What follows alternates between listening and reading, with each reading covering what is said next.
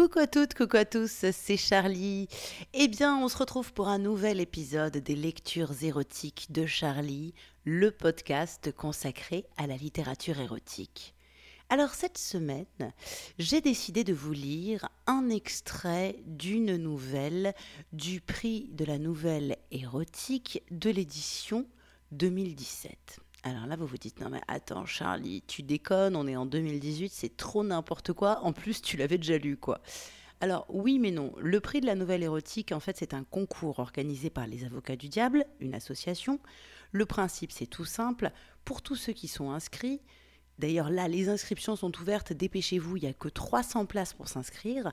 Donc, tous ceux qui sont inscrits, la nuit du changement d'heure, tous les inscrits à 23h59 reçoivent un mail avec un thème imposé, un mot final imposé, et ils ont 8 heures pour écrire leur nouvelle, puisqu'ils doivent rendre leur nouvelle à 7 heures du matin.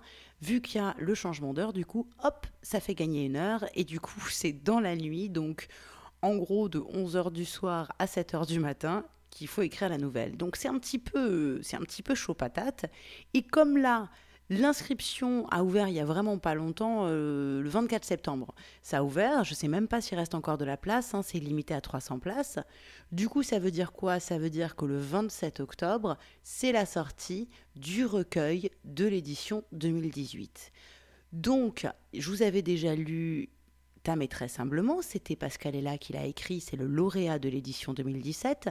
Mais le prix de la nouvelle érotique, c'est un gagnant, mais c'est aussi une dizaine de nouvelles qui sont sélectionnées, qui font partie d'un recueil. Voilà, vous suivez, je vous ai perdu, c'est hyper chiant. Bref, en gros, un recueil et tous les auteurs avaient les mêmes, euh, les mêmes choses imposées, à savoir un thème, était pris qu'ils croyaient prendre, et un mot final qui était ricoché. Donc j'ai lu ce recueil et il y a une nouvelle qui m'a qui m'a particulièrement touchée et j'avais envie de vous la lire parce que du coup très bientôt je vais pouvoir dévorer le recueil 2018.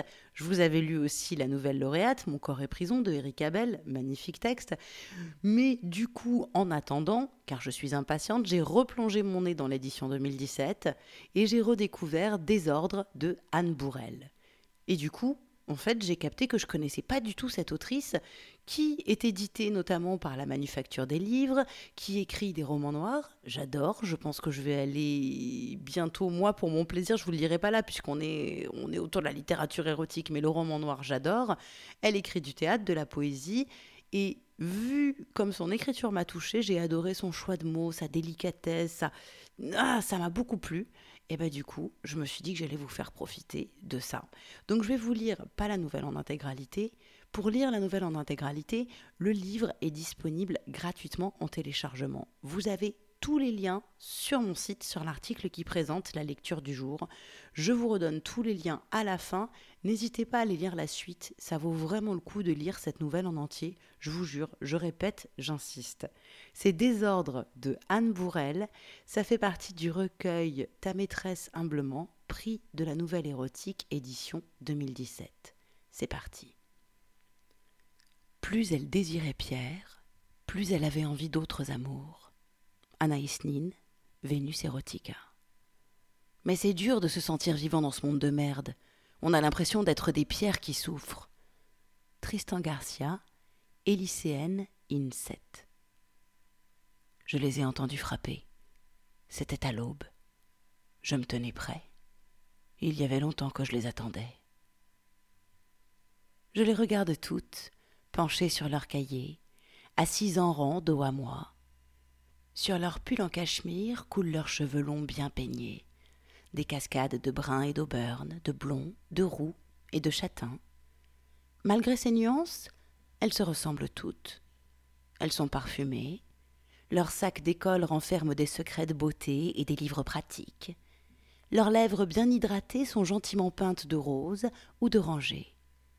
Je les aime ainsi, jumelles à l'infini, mes dix-huit camarades d'école. Je les teste, je les drague, je cherche à les envoûter. Laurence ne veut rien savoir. Myriam est trop farouche. Alice ne pense qu'à étudier cette petite sotte. Mais Oriane. Oriane s'inquiète qu'à son âge, elle n'a encore jamais embrassé. On peut essayer si tu veux, je lui ai proposé un jour à la pause. Comme ça, mine de rien, l'air détaché. Mais t'es une fille Ben, c'est juste pour que tu essaies.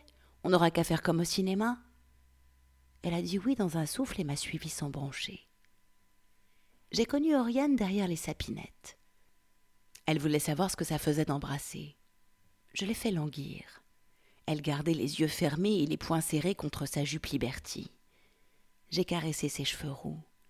Ils étaient si soyeux. On aurait dit la fourrure d'une bête. Elle s'inquiétait, Oriane. Ma main s'alanguissait, c'était ma bouche qu'elle voulait. Pas si vite, pas si vite. Je veux d'abord sentir de mes mains toutes tes courbes, jusqu'à pouvoir te redessiner la nuit dans mes rêves, quand je penserai à toi. Oriane a ouvert les yeux d'un coup. Quel délice. De ses yeux clairs et fauves et apeurés, elle louchait. J'en ai eu assez de froisser sa jupe. Je respirai fort.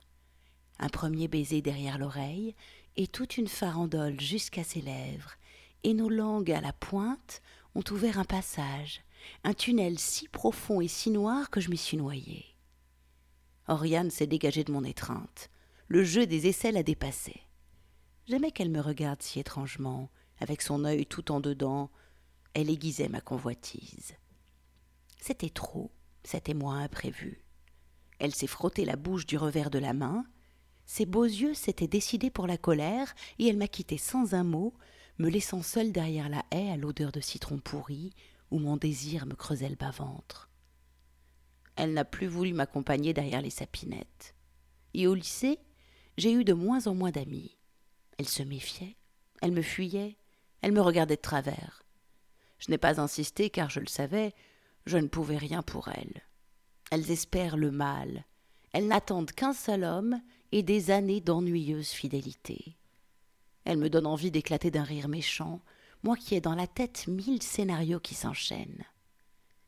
Mes doigts s'agitent sur la table de bois.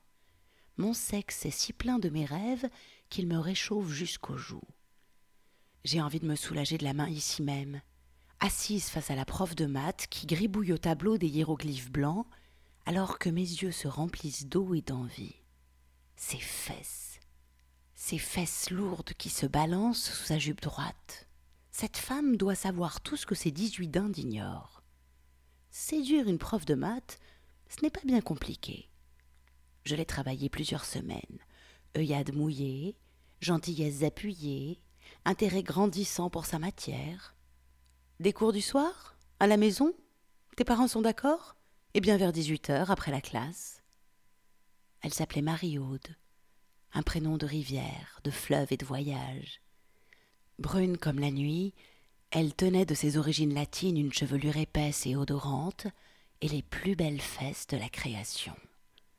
Elle n'était peut-être pas aussi extraordinaire que je veux bien le croire, mais le désir embellit tout et transforme les êtres les plus banals en étoiles brillantes. Elle m'avait préparé des biscuits que nous avons trempés dans du lait. Assise côte à côte, le livre des hiéroglyphes posé devant nous. On ne disait rien. Le biscuit en forme de langue de chat me fondait sous la langue comme fondaient ses yeux. J'ai ouvert le livre de mathématiques et je l'ai caressé. Je n'arrêtais pas de la regarder.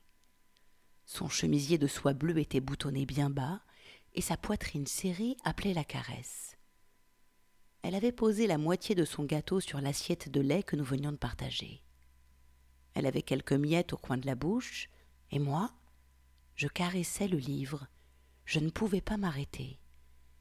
Elle a posé sa main sur la mienne. Son sourcil gauche s'est relevé en un V inversé, comme si elle voulait me poser une question informulable.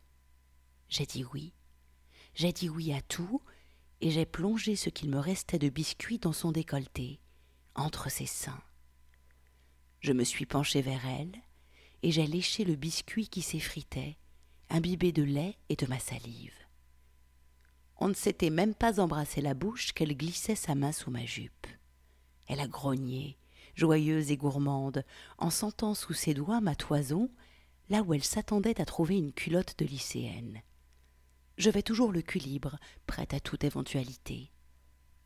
Contrairement à Oriane, Marie-Aude n'avait aucune hésitation. Elle m'a renversé sur le tapis de laine multicolore. Elle avait des gestes précis et maîtrisés, des envies parfaitement lisibles, des baisers de diablesse. Je ne sais plus comment, je me suis retrouvée nue près d'elle qui ne portait plus que ses bas noirs. La prof de maths Valétoriane est n'importe laquelle des dix-huit jolies oies que comptait ma classe. Je riais alors que Marie-Aude embrassait enfin ma bouche et qu'elle m'ouvrait les jambes. Elle souriait, elle m'écartelait et je m'offrais. Elle me voulait. J'étais ouverte et crue et rose et mousseuse. Entre ses seins, les traces de mon festin. Elle s'est humectée les doigts à l'entrée de ma chatte.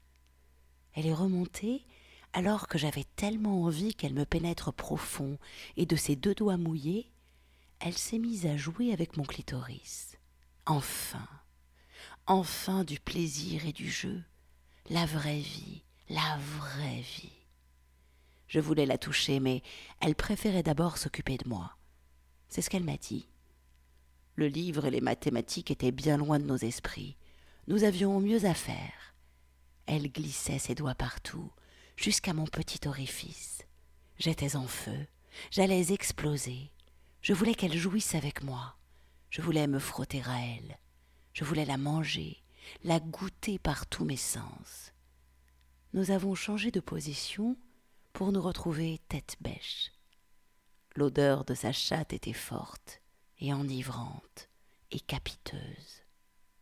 Mon visage était enfoui en elle, qui, à l'autre extrémité de ce bâton de plaisir que nous formions, me suçait et me pénétrait partout à la fois. Je la léchais et la léchais encore, et lorsque mes doigts sont entrés dans la soie flamboyante de son sexe, ensemble, nous avons perdu tout contrôle. Elle haletait et je grognais. Elle se balançait en rythme sous moi, et moi sur elle, je pleurais presque. Je jouis la première, longtemps, par saccades, alors que mes doigts pris dans la mécanique de son plaisir continuaient d'aller et venir et de la bêcher.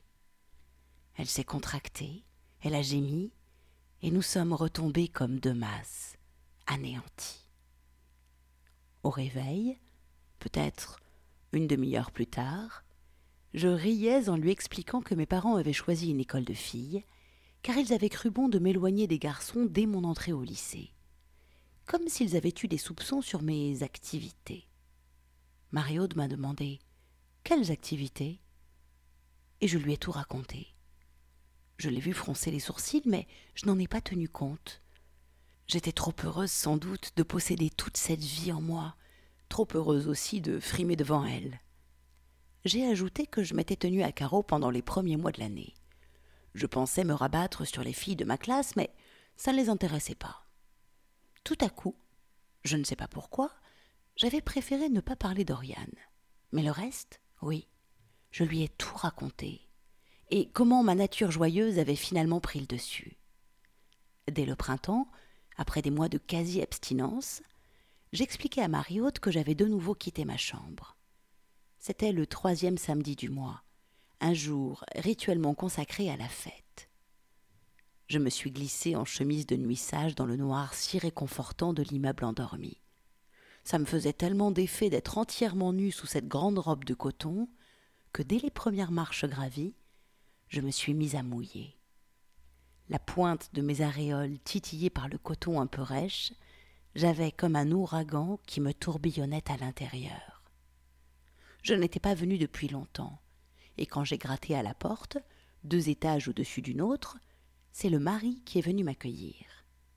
Il portait un peignoir de soie dorée par-dessus la veste de son smoking. Il était pieds nus sur la moquette. Autour de son cou, des serpentins, et sur son crâne, un cornet de papier. J'ai ri de bon cœur.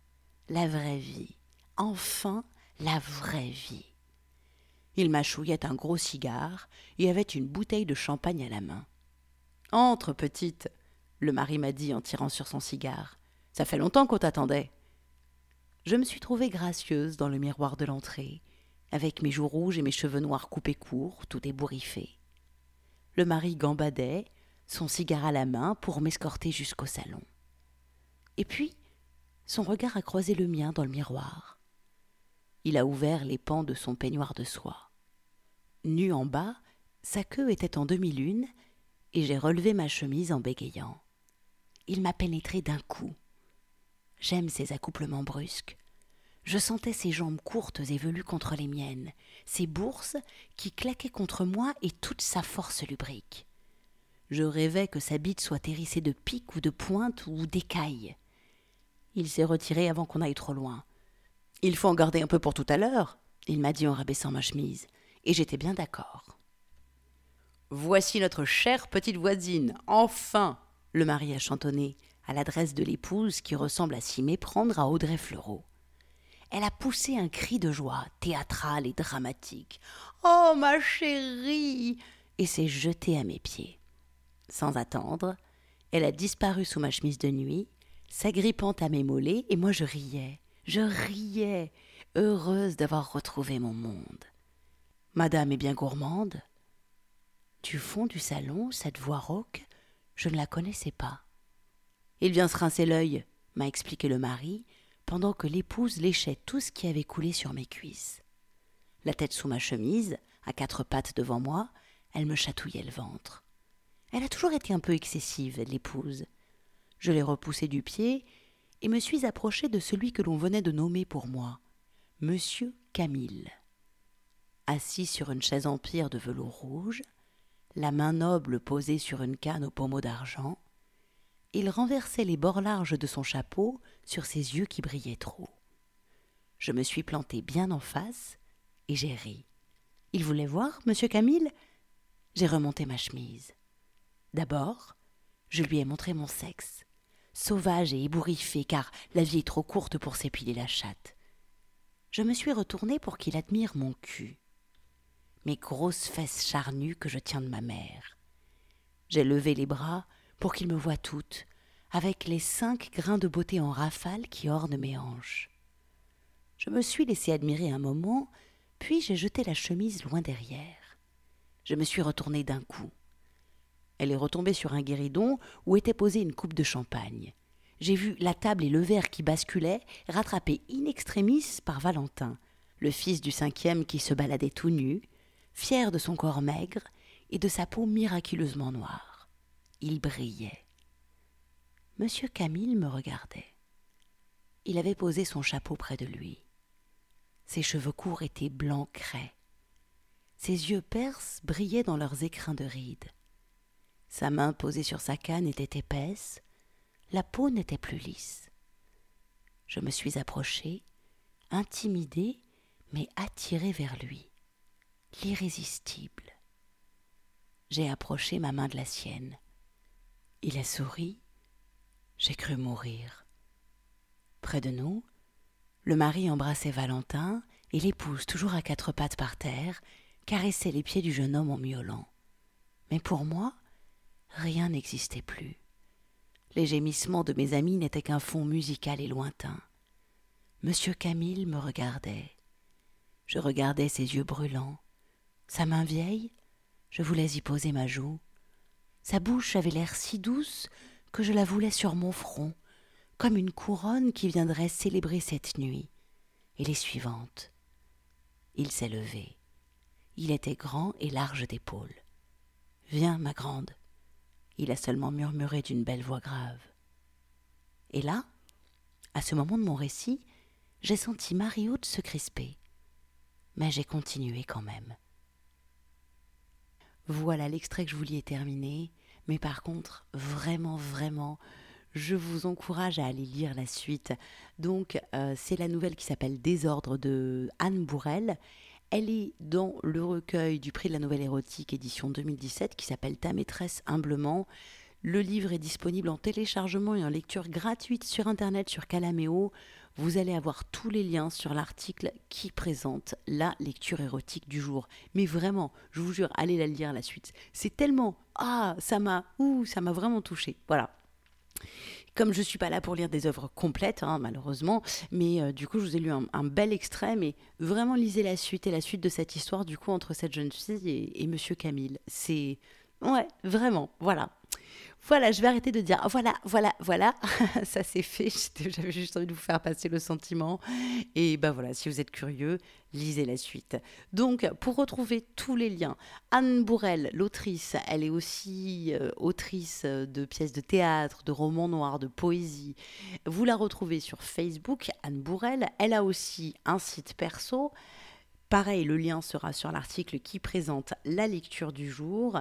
Et du coup, pour tout savoir sur le prix de la nouvelle érotique, toujours sur l'article qui présente la lecture du jour, je vous ai mis leur Tumblr, leur Facebook et le lien vers Calameo pour pouvoir lire euh, et télécharger gratuitement les recueils du prix de la nouvelle érotique, pour lire la suite de Désordre et pour découvrir toutes les autres nouvelles parce que c'est quand même chouette, je trouve, d'avoir une association qui organise des prix littéraires pour faire connaître la littérature érotique, ce qui est quand même déjà pas super gagné, et en plus qui met à disposition gracieusement les œuvres euh, en lecture libre, quoi. Et moi je dis waouh, j'applaudis des deux mains et même un peu des deux pieds.